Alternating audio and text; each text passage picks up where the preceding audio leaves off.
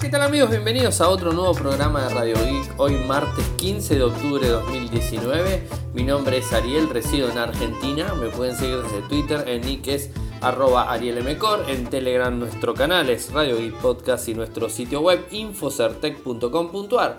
Y como bien lo dice el título, hoy les voy a estar comentando en el programa 1590 todo sobre el evento de Google y sus Pixel 4. Y no solamente de eso, sino que también tengo noticias en relación a el G y los equipos que van a estar realizando actualización a la versión en beta de Android 10.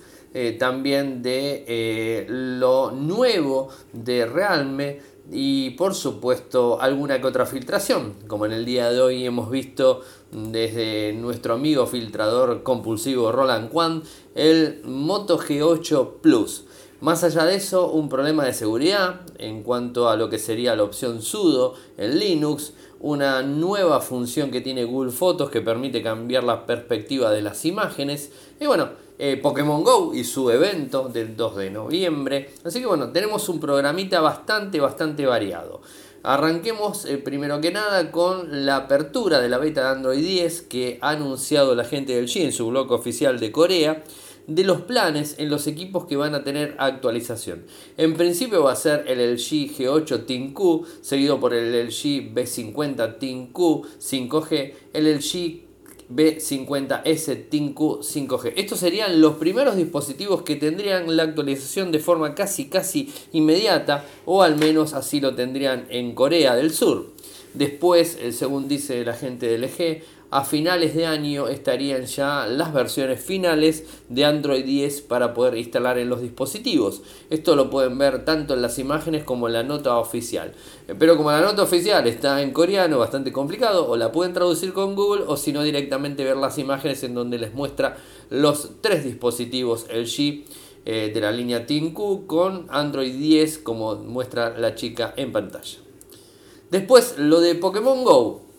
Eh, se suma al tema de Halloween, de Navidad, este, y la gente de Niantic pensó en un evento, en un evento especial que va a tener una, una duración de 8 horas, en donde va a ser eh, de alguna manera un evento prueba piloto, podríamos decir, en donde van a estar cobrando 7,99 dólares o 8 dólares o 8 euros, 8 libras o no sé cuántos serán en otras partes del mundo el próximo 2 de noviembre. Esto va a ser en todo el mundo y van a festejar, eh, bueno, un evento anual. O sea, y entonces eh, esto no se va a poder pagar con ningún tipo de moneda, free to play, ni nada que se le parezca, sino con efectivo directamente. Desde la tienda, ahí se va a tener que pagar la transacción sin ningún tipo de problemas. Eh, y digamos, sin ningún tipo de cambios ni nada que se le parezca. es una transacción limpia y bueno, es así. Los juegos free to play lo que tienen es poder jugar, ir sumando puntos y de esa manera ir ganando eh, digamos, este, acceso a determinados niveles y todo eso. Bueno, en este caso no, vas a tener que pagar 7,99 dólares para poder jugar. Yo no sé si es que Niantic está empezando a perder eh, potencia con Pokémon Go y quiere, digamos, este, exprimir hasta el último momento de todos los juegos como el Call of Duty, como el Mario Kart Tour, que le vienen ganando fuertemente en usuarios a nivel mundial. Y bueno, o sea, quizás quieren exprimir su huevo de, digamos, este eh, huevo dorado con Niantic, con Pokémon Go. La razón es esa. Y bueno, eh, se van a descubrir determinadas opciones. Va a haber un Pokémon colosal. Bueno, un montón de, incursiones este, ahí incluidas directamente. No, eh, no hay mucha más, más, información al respecto. Esto va a, ser, va a estar activo este pago con 8 horas desde el 1 de noviembre hasta el 4 de noviembre eh, desde, bueno, de este año, ¿no? obviamente 2019, y por 8 horas. No sé si es este, interesante, espero los comentarios de los usuarios de Pokémon Go que escuchan el programa y que me cuenten si van a pagar o no van a pagar ese, ese monto eh, por una sola vez y desde la aplicación que, repito, es free to play. Es raro que una aplicación free to play eh, active este tipo de cuestiones. ¿no? O sea, normalmente pueden llegar a tener algún tipo de oferta para brindar alguna algún tipo de funcionalidad, pero este la verdad que no, no, lo he visto hace mucho tiempo. Sí se paga por un juego, sí se paga por una aplicación, eh, digamos, digamos, ya puede llegar a ser una suscripción mensual, una anual o directamente por un juego, digamos, este perpetuo, por así decirlo, pero nunca eh, por 8 horas de juego. O sea, bueno, es un poco lo que nos da a conocer la gente de Niantic. Y se han anunciado los nuevos eh, Realme de la marca Oppo. Dispositivos eh, que la verdad tienen muy buena, muy buena pinta, muy buenas prestaciones. Esto se anunció en Europa, en España precisamente, y viene desde la gama media, media alta, hasta la gama alta, con unos valores que son totalmente rompedores en cuanto a digamos, los features que tiene. Miren, les cuento. El primero, el Realme 5 Pro cuesta 199 euros.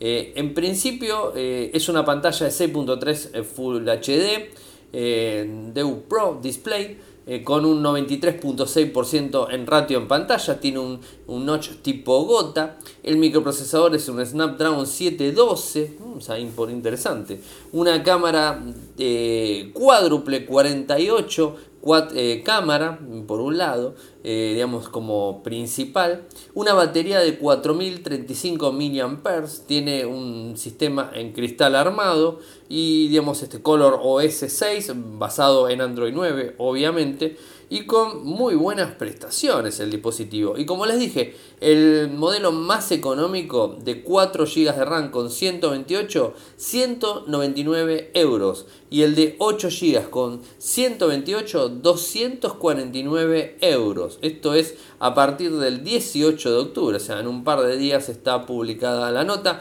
desde Crystal Green, Sparkly Blue, Amazon, AliExpress, Realme.com, bueno, de todos esos lados sin ningún tipo de problema. Ah, además tiene carga rápida de 20 watts incorporado, ¿no?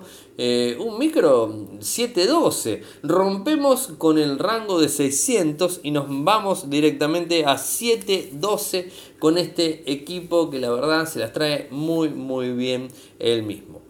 Después nos vamos al Realme X2. Este cuesta un solo modelo de 299 euros en 8 GB con 128 eh, y tiene eh, a ver, una pantalla Super AMOLED de 6.4 pulgadas con un ratio eh, digamos, utilizado del 91.9, tiene un notch tipo gota frontal, trae un microprocesador de el 730 de Snapdragon, o sea, es superior al anterior y el monto eh, ahí nomás, o sea, 249 contra 299, ¿no? O sea, es el monto. ¿Qué más?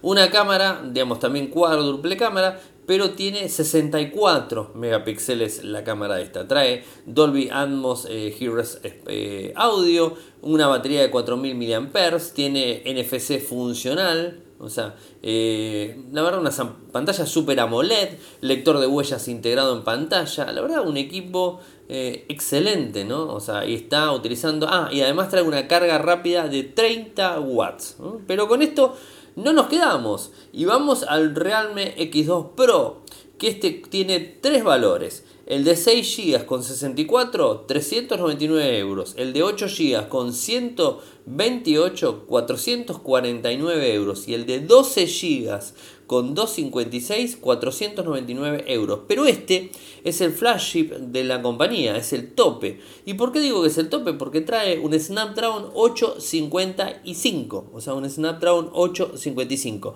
el más potente microprocesador de Snapdragon.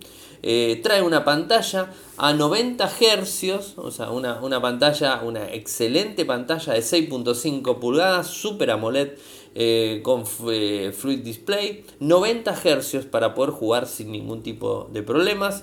Trae USB 3.0, Flash Storage.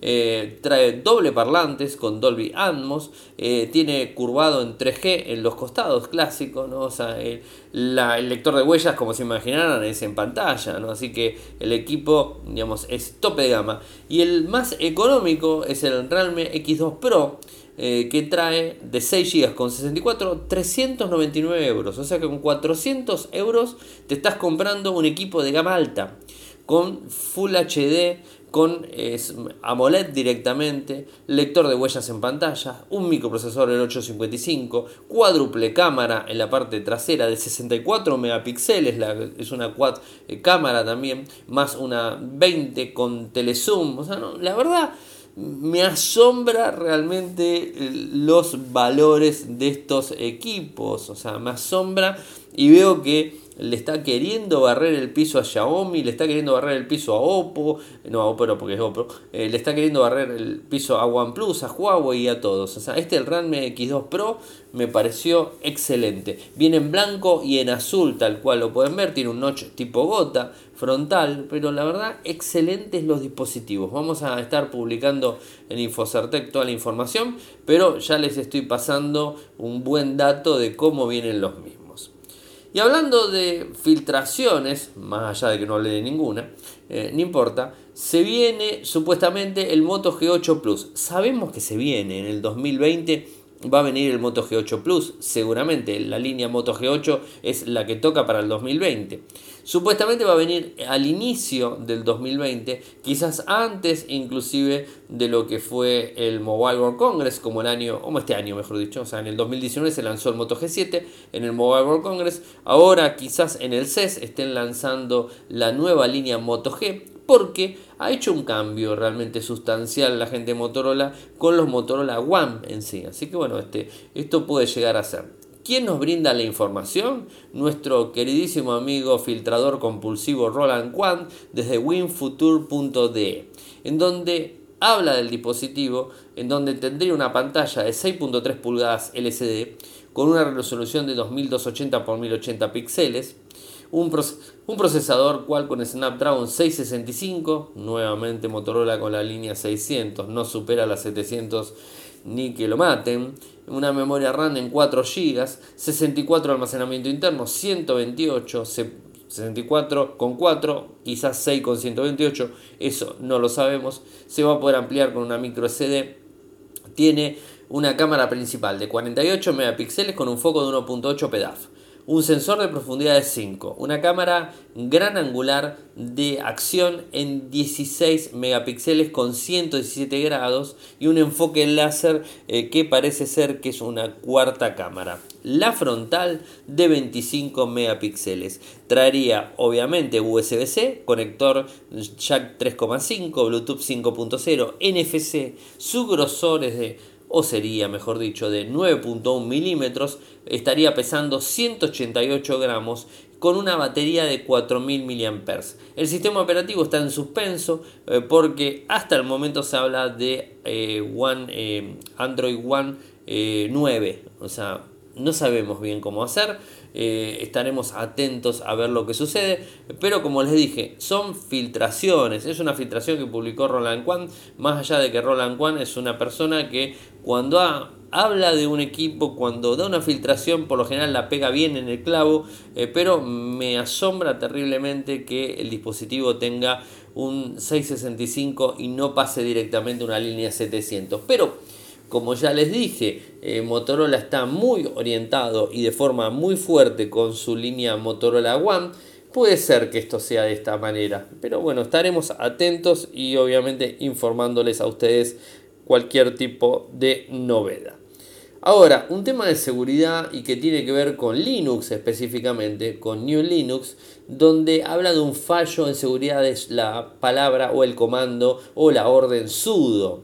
O sea, eh, sudo es, este, es, un, es una orden, un comando que permite realizar una ejecución de, digamos, de, de administrador para un grupo de usuarios que están dentro de sudoers, eh, que serían los usuarios de sudo, y que eh, permite que no tengamos que ser root, o sea, que no tengamos que ser administrador. Root es Dios en Linux, entre comillas, ¿no? Eh, Dios entre comillas. Y justamente root puede hacer absolutamente todo.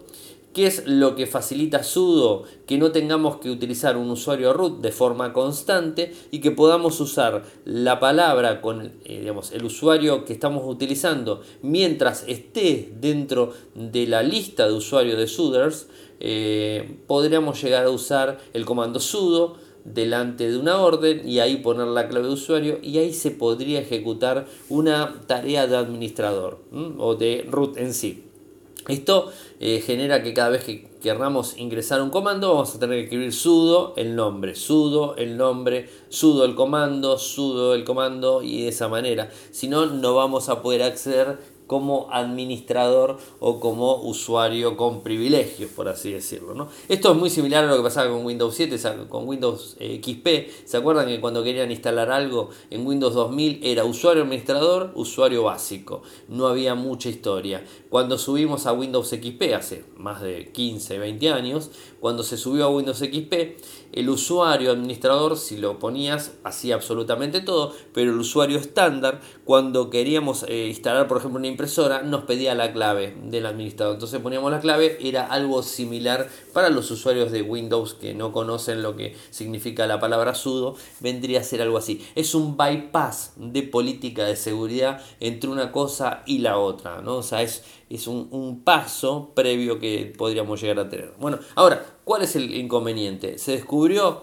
una vulnerabilidad en sudo eh, en donde, bueno, permite, o sea, utilizarla, ¿no? Y de esa forma, si está dentro de la lista de los usuarios de etc barra sudoers, eh, se permite este, tener eh, una, eh, un acceso ignorando, o sea, ignorando eh, el comando, la clave, o sea, es decir, ponemos sudo y el, comando y entrarías directamente a una ejecución del programa o del comando que hayamos tirado sin siquiera escribir el, digamos, el código o la clave, mejor dicho, del usuario. Esto, la verdad que es un grave problema, o sea, es un, es un problema bastante grave y es una brecha de seguridad. Aunque tengamos muy en cuenta que únicamente se va a poder hacer el comando sudo de forma local o en el teclado de la computadora, en el teclado, no eh, digamos de forma remota.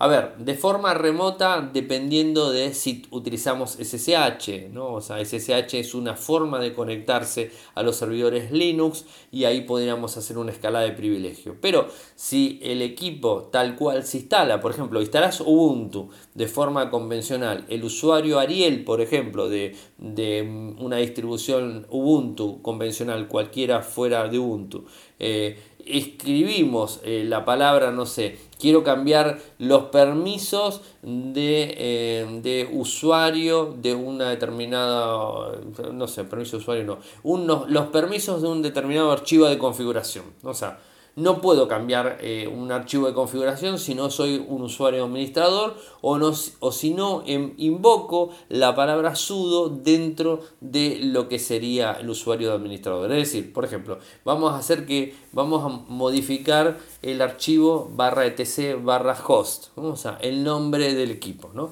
Eh, ¿Cómo lo hacemos? Si somos root, escribimos su, automáticamente se pasa al usuario root vamos a tener que poner la clave de root y de ahí en más ya pertenecemos, digamos, ese usuario ya no es más Ariel, sino que es root. ¿Se entiende?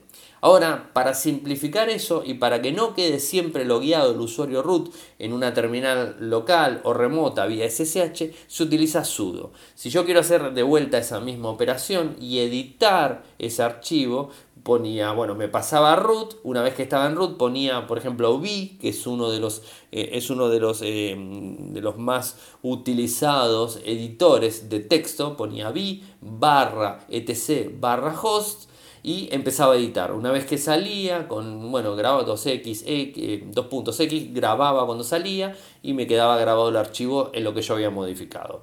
Ahora, ¿qué pasa si soy el usuario Ariel? Para poder editar ese archivo necesito ingresar la palabra sudo, espacio, eh, bueno, sudo, espacio, b, eh, espacio, barra etc, barra host. Entonces, ¿qué es lo que estoy haciendo? Estoy diciéndole al sistema operativo Linux que con el, usuario sudo, que es Ariel, está dentro de los usuarios este, eh, habilitados para trabajar con ese comando, ejecute, me va a pedir la clave, voy a poner la clave y voy a editar el archivo. Dos puntos X, salgo, guardo.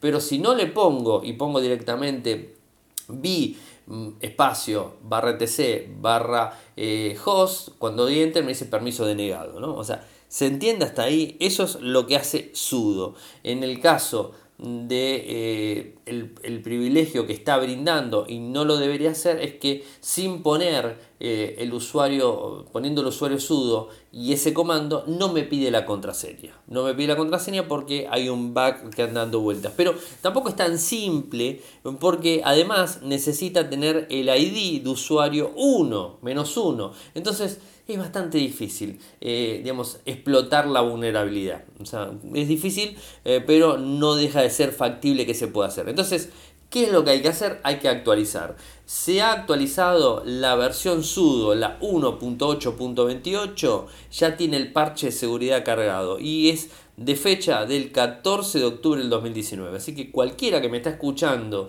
desde una máquina Linux, lo que tiene que hacer y utiliza sudo o tiene sudo en su aplicación eh, y, lo utiliza de forma asidua es actualizar. Y una vez que actualicen les va a cargar el parche y eso no va a suceder. O sea, es tan simple como eso. Y es muy difícil también explotar la vulnerabilidad. No me queda otra porque como siempre eh, ataco a Windows por su problema de vulnerabilidad, no puedo dejar de contarles el problema de vulnerabilidad que está teniendo Linux hoy día. O sea, este es el problema que se ha encontrado y la verdad que es bastante grave. Entonces, bueno, o sea, no, eh, nobleza obliga es agarrar y contarles a ustedes lo que ha sucedido. Y si se fijan, me tomé todo el tiempo para explicarles con ejemplos de cómo se accede, cómo se utiliza el comando sudo y todo eso. Eso ya no pasa por Radio ya pasa por un, digamos, una, entre comillas, un, fragmento de clase de consola y de comandos en Linux. Pero bueno, este, tenía ganas de hacerlo. Y además quería contarles cuál era el inconveniente. Ahora, algo bueno les voy a contar. Eh, en la aplicación Google Fotos eh, está permitiendo la nueva versión, que les voy a decir el número de la nueva versión, porque me gusta decir siempre los números para que no lo busquen y después no lo encuentren me dice, Ariel, vos dijiste y no está. La versión de Google Fotos, la versión 4.26, que quizás no todo el mundo la tenga, así que hay que tener paciencia porque esto, si no lo tienen, les va a llegar. ¿Qué es lo que está permitiendo la versión Google Fotos 4.26? Hacer algo que está buenísimo y es eh, modificar la perspectiva de una imagen. ¿Cuántas veces habrán sacado ustedes eh, una, una, foto a, una, a un papel? Por ejemplo, un papel cualquiera. O sea, ¿cuántas veces habrán hecho eso? ¿O cuántas veces habrán sacado una foto, eh, digamos, con una perspectiva en donde se va en ángulo la misma foto y termina rompiendo la estética?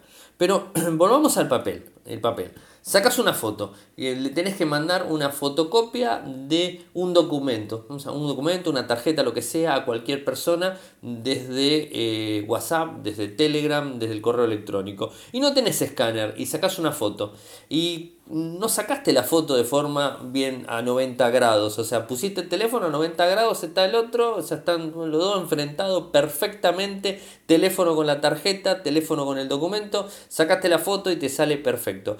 Por lo general lo sacamos torcido, entonces cuando sacamos torcido, esa foto que estamos tomando toma una determinada perspectiva, se inclina, se puede inclinar en los ángulos, se puede ir inclinando. Entonces, ¿Qué es lo que se puede hacer? Bueno, con un programa de edición, como por ejemplo con GIMP en software libre, se puede agarrar y enderezarlo, enderezar la perspectiva de la foto. Bueno, ahora la versión de, de Android va a permitir enderezar la perspectiva desde la aplicación Google Fotos. Es decir, vas a agarrar esa, ese, mismo, ese mismo carnet, esa misma tarjeta, ese mismo documento que le sacaste la foto y que te quedó torcido y se nota deformado, no se nota rectangular, sino que se nota que tiene una forma media extraña, vas a poder agarrar y vas a poder enderezarlo sin romper la imagen del fondo. ¿Se entiende? Vas a poder trabajar con la imagen como si estuvieras trabajando con Photoshop, con GIMP o con cualquier programa que corrige la perspectiva de las imágenes. Ahora, ¿qué pasa si sacaste, por ejemplo, una imagen, eh, no sé, de, un, de una casa de frente, ¿no? Y de repente cuando le sacaste la imagen te quedó, digamos, este, con una perspectiva hacia dentro. O sea, la parte superior está metida hacia adentro, la parte inferior tiene como más pie, porque la sacaste del lado de abajo, la parte de abajo tiene más pie, la parte de arriba está tipo cónico, te quedó, o sea, la foto te quedó un tipo cónico. ¿Cómo se puede hacer ahora? Con esta aplicación puedes agarrar y enderezarla la foto sin romperla, sin deformarla, la vas a poder enderezar, o sea, de una manera óptima sin que uno tiene que estar viendo que la foto se puede eh, manejar. Recortar el documento y después directamente dejarlo derechito como si habría sacado la foto de forma perfecta. Parece raro, pero se puede hacer y sin tocar un programa de edición de fotos externo, simplemente con el teléfono. Así que bueno, esto es una de las cosas que quería comentarles. Y el tema del día de hoy, como ustedes saben, es la presentación de, Android, eh, la presentación de Google con los Pixel, eh, Pixel 4, Pixel 4 XL y un resumen les voy a hacer de todas las cosas que se presentaron en el día de hoy. La presentación no duró mucho, duró creo que una hora, una hora y media. No llegué a verla completo, tengo que ser sincero, no llegué a verla completa porque estaba trabajando y la veía entre, entre, entre ahí, entre una cosa y la otra. Creo que duró una hora y media en total pero hubo muchos videos y mucha presentación previa ese tipo de cosas. Así que les voy a hacer un resumen de las cosas más importantes y me voy a estar centrando en los píxeles que creo que es el, punto fuerte del día. Eh, se presentaron tal cual les habíamos comentado los Pixel Buds 2, estos auriculares inalámbricos Bluetooth eh, que son muy clásicos, muy parecidos a los AirPods. O sea, eh, toda la... A ver, esto se lo quiero recalcar en principio todos los dispositivos que hoy se presentaron tienen todos conexiones entre sí. Esto es una de las cosas fuertes que presentó la gente de Google hoy. O sea, todo tiene interconexión. O sea, es como que la casa conectada. El parlantito eh, con, el, con Stadia, que también lo presentaron, eh, con la Pixel Book Go, eh, con los Pixel 4, con los Buds. O sea, bueno, está todo, todo conectado. El Next, o sea, está todo conectado. Así que bueno, eso también es para tener en cuenta. Con el asistente de voz, o sea, está conectado. Se pueden con, bueno, estos Pixel Buds 2 eh, se pueden conectar con eh, el asistente voz tal cual les dije.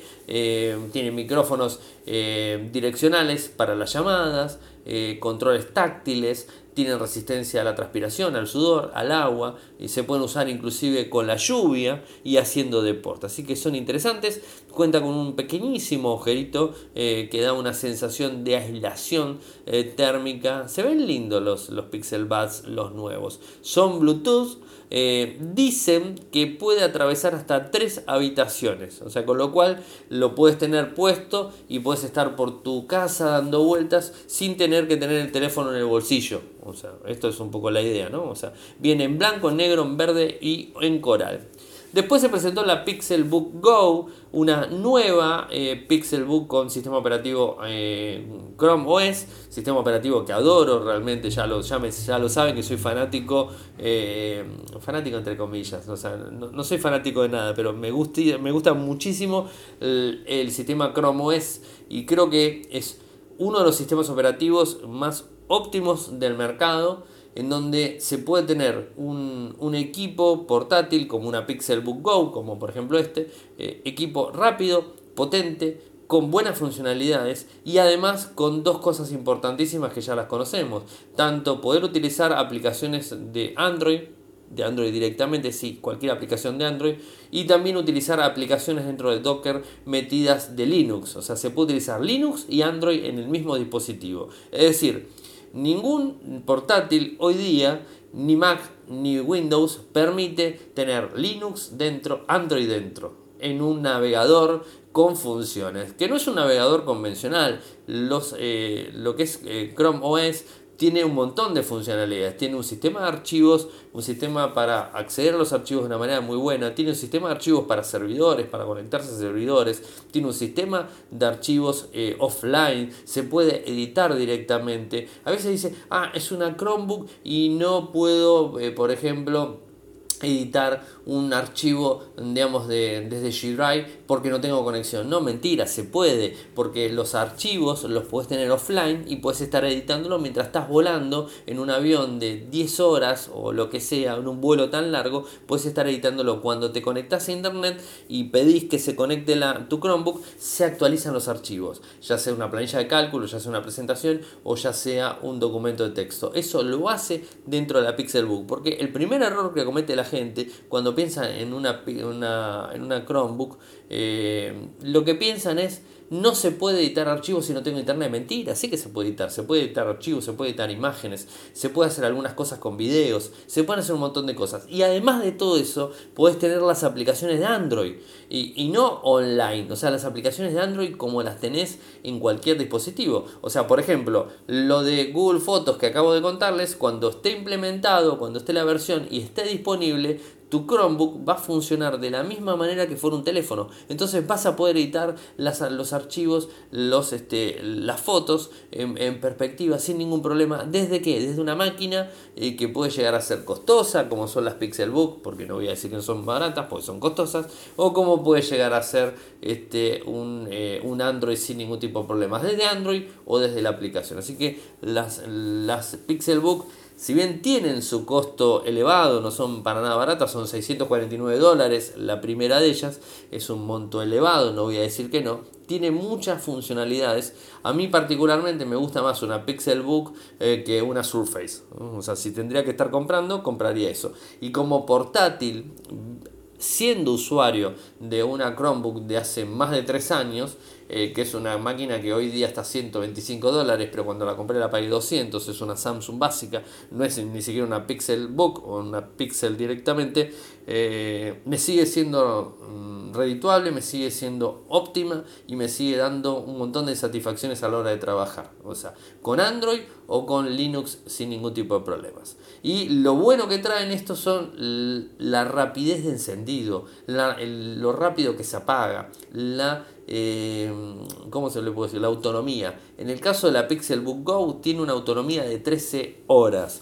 Tiene un sistema de teclas, hablando ya del producto, un sistema de teclas hash case que son más silenciosas de lo normal arranca en pocos segundos, viene en 13.3 pulgadas, todos los modelos, viene con procesadores eh, i3, i5 y i7, o sea que tiene más que potencia, con 8 GB de RAM o 16 GB de RAM, 64 de almacenamiento interno, 128 y 256. Es Full HD eh, las más baratas, mientras que los más caros vienen con pantalla 4K, que es justamente la i7, que no va a salir 649 dólares, sino seguramente va a estar arriba de 1000, eh, pero vale la pena realmente estos dispositivos. Eh. No reemplaza 100% una portátil Mac, o sea, no reemplaza, no reemplaza 100% una portátil con Windows 10, pero la verdad que se asemeja demasiado a una portátil, demasiado. Chrome OS es un muy buen sistema operativo. El Google Nest Mini segunda generación, eh, más chiquitito, a 49 dólares, está disponible para reservarlo desde hoy mismo, va a estar eh, a la venta el 22 de octubre en 23 países diferentes. Es este, bueno, más chiquitito, está eh, trabajado en plástico reciclable, se puede colgar directamente en la pared, tiene tres micrófonos, nos puede escuchar sin ningún tipo de problemas, tiene inteligencia artificial metido adentro, puede procesar hasta un tera, apps de, em, de, información. O sea, la verdad está buenísimo el mismo. NextWar, un servicio de pago de Google eh, que tiene un contenido en la nube, va a costar 6 dólares al mes y va a estar incluido eh, la posibilidad de subir toda la información de todos los dispositivos, hasta 30 días de video, o sea, con las cámaras convencionales que podemos llegar a tener en nuestra casa de seguridad, las vamos a poder subir con NextWar Next Award, ¿eh? Next Award, hasta 6 dólares al mes vas a poder subir hasta 30 días de video. Y si por ejemplo querés 12 dólares al mes, 60 días de video con historial, grabación 24 horas del día de los últimos 10 días. O sea, excelente. El Google Nest en segunda generación en Wi-Fi también fue anunciado en el día de hoy. Tiene una malla de seguridad mucho más potente del estilo mesh, o sea, un sistema mesh que se puede conectar uno tras del otro. O sea, un Google Nest Wi-Fi segunda generación se puede conectar acá, se puede conectar uno dentro de, no sé, 10 metros, otro dentro de 10 metros y así. Digo 10 metros por decir algo. La tecnología Mesh, como ya se los hemos explicado en el especial que hicimos con la gente de Qualcomm, lo que permite es tener el mismo sistema similar al que tenemos en una celda de telefonía móvil en la calle, tenerla dentro de nuestra casa. Ustedes cuando están en la calle, o sea, digamos, circulando por la calle, eh, no importa que sea un transporte público o, digamos, en un vehículo, y ustedes van subiendo un video, por decirles algo, subiendo un video, a, no sé, a YouTube, subiendo un video a Facebook, subiendo un video, a un archivo que sea que sea pesado y que necesite una continuidad de datos constante. Podemos estar y podemos ir saltando celda en celda y lo que hace los, este, las celdas de celular es que no me corta la comunicación porque me quedé sin señal y activa otra y vuelve a arrancar todo. Me corta, activa otra y vuelve a arrancar otra. Me corta, activa otra y vuelve a arrancar otra. No, lo que es el sistema de celdas de celulares es te conectas a una celda, te pasas a la otra, seguís conectado, seguís conectado, seguís conectado en la medida que vas saltando celdas. El dispositivo mesh es igual. El mesh no es como si fuera un, eh, un amplificador de señal clásico que puedes tener en tu casa, en donde por ejemplo le puedes poner tu, casa, o sea, eh, el, el, SSID es casa, el SSID, eh, el, otro es casa 1, casa 2, y de repente, por más que le pongas la misma clave, cuando llegaste a un determinado punto, se desconecta de un, este, un Wi-Fi convencional y se conecta al otro. Entonces hace un corte, termina haciendo un corte. O sea, si no tenés la necesidad de estar pasando un archivo, digamos, pesado, no sé, subiendo un video de YouTube, estás en tu casa subiendo un video de YouTube que pesa un giga y estás en tu, eh, en tu escritorio donde tenés una conexión Wi-Fi cerca del router que vos te dio tu proveedor. Seguís caminando en tu casa porque es una portátil y te fuiste 20 metros de ese router, te quedaste sin señal y automáticamente la computadora, la portátil, tomó el, el prolongador de Wi-Fi. Cuando tomó el prolongador de Wi-Fi se cortó la subida. Por lo general se corta la subida porque se desconecta uno y se conecta a otro. Es cortar uno y meterse a otro. Si no hiciste ninguna operación cuando fuiste caminando, no pasa nada. Pero el dispositivo Mesh lo que tiene es que continúa en el transcurso del camino la, eh, la conexión a internet. Bueno, los Wi-Fi, eh, los NES Wi-Fi segunda generación tienen eso que está buenísimo y que se los recomiendo a todos. El pad completo de 2 va a costar 269 dólares, el de 3 349 y va a empezar a la venta el 4 de noviembre. Son chiquititos, son aparatitos chiquititos que están muy buenos. Eh, y ahora, ¿qué me falta? Me falta hablar de los, de los Pixel, o sea, de los famosos Pixel eh, que estaban ahí hablando. Eh, se hizo mucho ruido con el tema Pixel y está bueno porque justamente era lo que más esperaba la gente, ¿no? El, el Pixel 4 y el Pixel 4 XL, en donde prácticamente por así decirlo son dispositivos similares, tanto el 4 como el 4XL son equipos similares con prestaciones similares, nada más que cambia en pantalla y en alguna que otra prestación. Pero voy a comentarles en principio lo que sería el Pixel 4, las características del Pixel 4. Tiene una pantalla OLED de 5.7 pulgadas, 18 novenos, 2160 por 1080 píxeles es de 90 Hz, es decir, se puede jugar tranquilamente HDR eh, y bueno, 100% DCI-P3. El microprocesador tiene el 855, trae el adicional el Pixel Neural Core, trae un Adreno 640, viene con Android 10, no hace falta que lo diga. Hay dos modelos, 6 GB con 64, 6 GB con 128. La cámara trasera, la parte de cámara trasera tiene una doble cámara, algo que modificó también. No es una cámara, sino que ahora tiene dos. Y que en esto se han hecho eco un montón, han hablado un montón de esto y mostraron cada cosa que la verdad que es impresionante las cosas que se puede hacer con estas cámaras. Ya del vamos, los Pixel sabemos que tienen las mejores cámaras del mercado, inclusive mejor que iPhone no hay duda de eso. Eh, el Pixel 3 ha tenido la mejor cámara en su momento en el 2018. Hoy por hoy sigue teniendo una de las mejores cámaras. Bueno, ahora el Pixel 4 tiene la mejor cámara y esto lo vamos a ver muy pronto, eh, digamos por DxOR, eh, DxOMark, que es uno de los que chequea la potencia de las cámaras y todo esto. Eh, en este caso, los Pixel 4 trae doble cámara. 12.2 megapíxeles con un foco 1.6 PDAF y OIS, o sea, estabilización del doble, tiene. Una de telefoto de 16 megapíxeles con un zoom óptico de 1.8 también con OIS. Este es el que tiene. La cámara delantera es 8 megapíxeles con un foco 2.0, un sensor de profundidad TOF incorporado. Trae Wi-Fi 802.11 AF, Bluetooth 5.0, AGPS, eh, Galileo, GLONASS, NFC, USB 3.1, tipo C, reconocimiento facial, Motion Sense, acelerómetro, giroscopio, sensor de proximidad, brújula, barómetro, batería 2800 mAh, esto es lo flojito que trae, eh, con una carga rápida de 18, carga inalámbrica también lo tiene, trae resistencia IP68 de agua y polvo. Lo malo del dispositivo es que trae una, una batería de 2800 mAh. Lo bueno es que tiene un sistema que se llama Motion Sense, que lo tiene no solamente este, sino, los dos lo tienen esto, en donde se puede manejar el dispositivo, ahora les voy a comentar cómo se puede manejar. Eh, carga inalámbrica, 18 watts, eso ya se los dije. Ahora vayamos al otro dispositivo, al 4XL. Es un poco más grande, 6.3 pulgadas en pantalla, 18 novenos, es OLED también, 90 Hz también, 3040 x 1440. El micro es el 855, no es el 855 Plus, sino el 855 a secas. Pixel Neural Core, GPU Adreno 640, Android 10, 64,6, 128,6.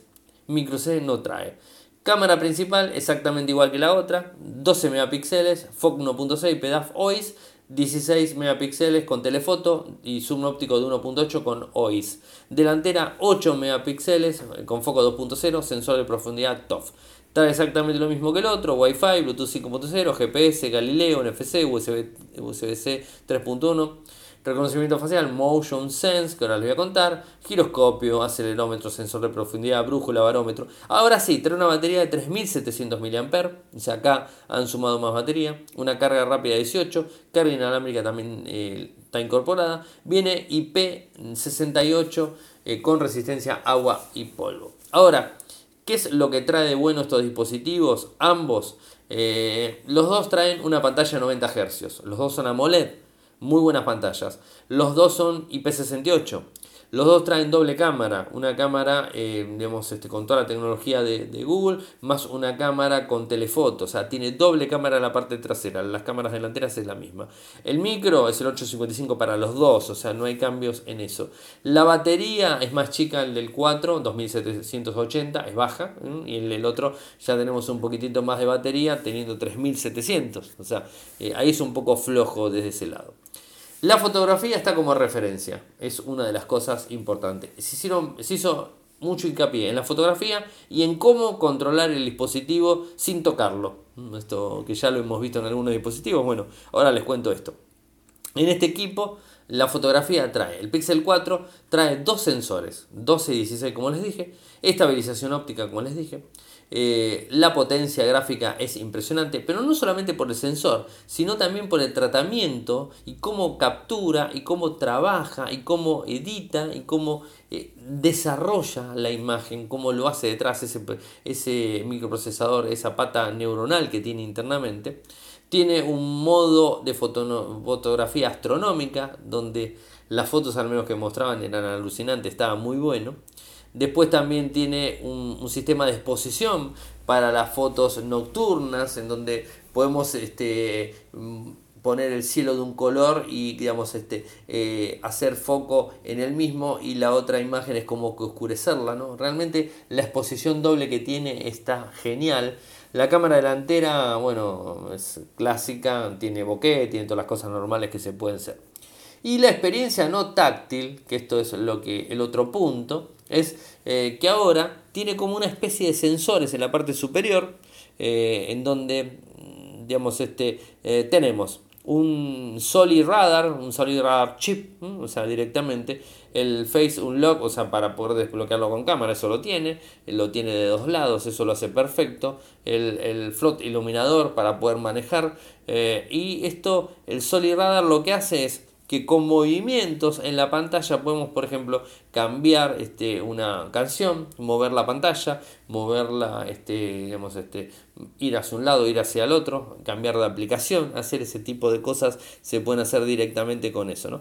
Reconoce la distancia, los movimientos que ocurren alrededor y de esa manera sin tocar el dispositivo podemos realizar determinadas operaciones. Les voy a poner el video para que vean cuáles porque es difícil en, audio explicarles qué tipo de operaciones se pueden hacer. Pero tengan en cuenta que me detecta la mano a mí y paso la mano por arriba y yo puedo hacer determinada opción que con cualquier teléfono no puedo hacer. Bueno, con este sí lo puedo hacer directamente. Eh, como verán, está muy bueno. Ah, y los valores.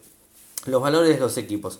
El Pixel 4, el de 64, está más o menos 759 dólares, por ahí está. El de 128, 859. El Pixel 4 XL, el de 64, 899. Y el de 128, 999. Es decir, no están superando los 1000 dólares. 999 decía Ariel, bueno, lo mismo, son 1000 dólares. Pero importa, no lo superan. Y estoy hablando del tope.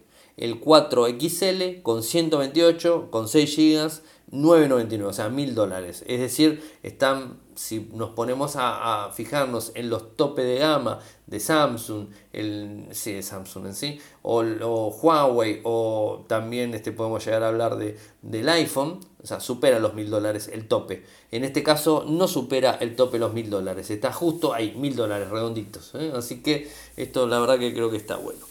Un poco acelerado, les conté todas las noticias del día de hoy, es una hora y media. En el post les voy a estar poniendo todas las imágenes que fui capturando en el evento. Les voy a poner el enlace al video para que lo puedan ver directamente si es que lo quieren ver.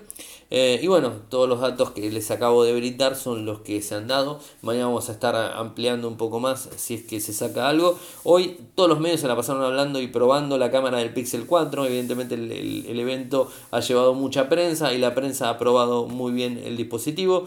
Eh, nosotros no, pero bueno, no importa. Eso es un poco lo que quería comentarles en el día de hoy.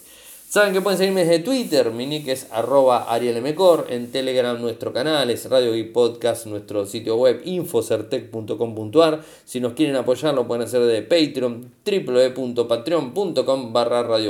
Muchas gracias por escucharme y será hasta mañana. Chau.